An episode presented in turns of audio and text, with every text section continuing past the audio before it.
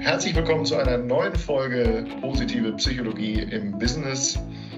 Und heute im Podcast wollen wir über ein Phänomen sprechen, das taucht in letzter Zeit sehr oft bei Kollegen und auch bei mir im LinkedIn-Feed auf und äh, kommt so ein bisschen wie so das nächste große Problem daher, nämlich Quiet Quitting.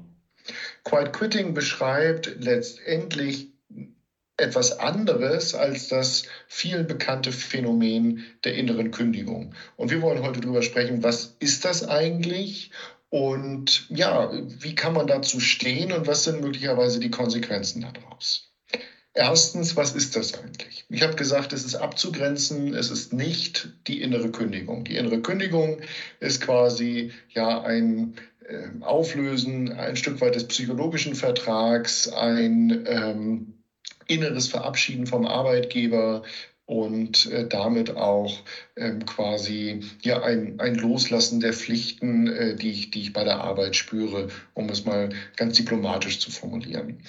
White Quitting beschreibt letztendlich das Phänomen, dass äh, Mitarbeitende aufgrund der Belastung, aufgrund von andauernd vielleicht auch ähm, fehlenden Kollegen, dass eben Sollstellen im Team nicht besetzt sind, aufgrund von andauernder hoher Arbeitsbelastung, dass Mitarbeitende so ein Stück weit in die Selbstfürsorge gehen und sagen, warum soll ich die Defizite der Organisation dauerhaft auffangen?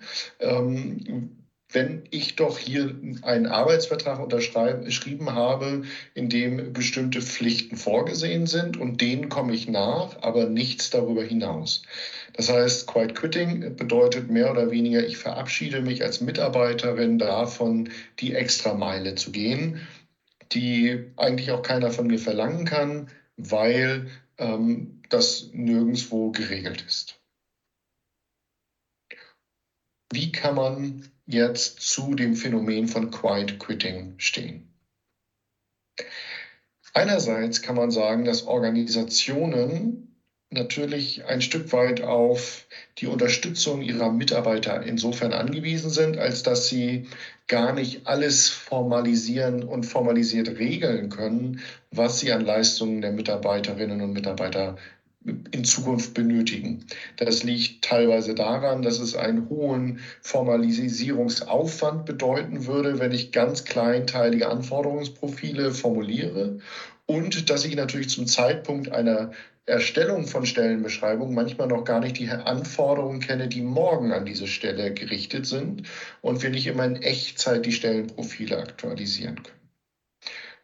Somit brauchen wir, das wird auch in Organisationstheorie, in der Soziologie von Luhmann ähm, beschrieben, Menschen in den Organisationsrollen, die durch ähm, ja, elementare Verhaltensweisen, ähm, so ein Stück weit wie gegenseitige Hilfestellung etc., ähm, eben Probleme für die Organisation lösen.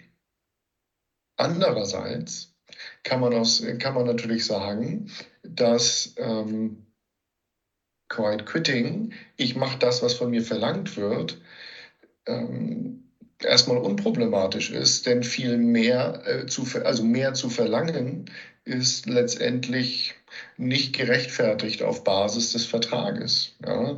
Und ähm, ja, wie kann man dazu stehen? Äh, Im Gespräch mit einer Kollegin aus dem Team ähm, war der O-Ton, äh, also äh, wenn Quiet Quitting heißt, die Leute machen das, was im Arbeitsvertrag von ihnen verlangt wird, dann verstehe ich ehrlich gesagt das Problem noch nicht. Und ähm, das hat mich zum Nachdenken gebracht. Und ich kann, dem, ich kann dem ein Stück weit zustimmen, insofern, als dass man sagen muss, ja, eigentlich ist es übergriffig, könnte man sagen, von Mitarbeitenden permanent oder grundsätzlich sozusagen als, als systemimmanente, dazu, dauerhaft dazugehörige Eigenschaft mehr zu verlangen als notwendig. Für begrenzte Zeiträume ähm, wenn ein bestimmtes Projekt abgeschlossen werden muss, wenn eine Sondersituation auftritt, dann ähm, ist das nachvollziehbar und notwendig. Aber das zu begrenzen ist vielleicht auch ein guter Schritt dahingehend, dass Organisation und die Arbeit in Organisation ein Stück weit menschlicher wird und einen Beitrag leistet zu einer Arbeitswelt von morgen, in der eben Arbeit und Leben gut zusammenpassen. Und das heißt ja nicht, dass Arbeitsergebnisse darunter leiden, sondern ganz im Gegenteil. Sie können auch davon profitieren, wenn ich eben äh, Mitarbeiter habe, die eben ähm, ja in ihrer Zufriedenheit und auch in ihrem Wohlbefinden ähm, von einer guten Balance der verschiedenen Lebensbereiche profitieren und sich klar darüber sind, was ihre eigenen Bedürfnisse, Ziele sind und welche Grenzen sie setzen möchten. Also vielleicht ist es auch ein Symptom von informierten, selbstfürsorglichen Mitarbeitern. Was kann man jetzt also tun? Was ist die Konsequenz daraus? Ich glaube, im ersten Moment, ähm, drei, ähm, der erste Schritt wäre eine Situationsanalyse. Wie stark ist die Belastung und Überlastung meiner äh, Teammitglieder aktuell und wie lange dauert dieser Zustand schon an? Zweitens, ins Gespräch gehen, in den Dialog suchen und die Mitarbeitenden nach ihren Bedürfnissen fragen. Ein wunderbares Beispiel dazu, ähm, ein wunderbares Beispiel dazu haben wir gerade aktuell gehört. Äh, lieben Gruß an Merlin, äh, aktuell in unserem Team als äh, Praktikant. Und äh, die Familie hat eine große Bäckerei. Und Merlin erzählte mir, ja, wir haben festgestellt, wir finden immer schwieriger Leute fürs Team. Und die Arbeit bleibt eben an den vorhandenen Mitarbeitenden hängen.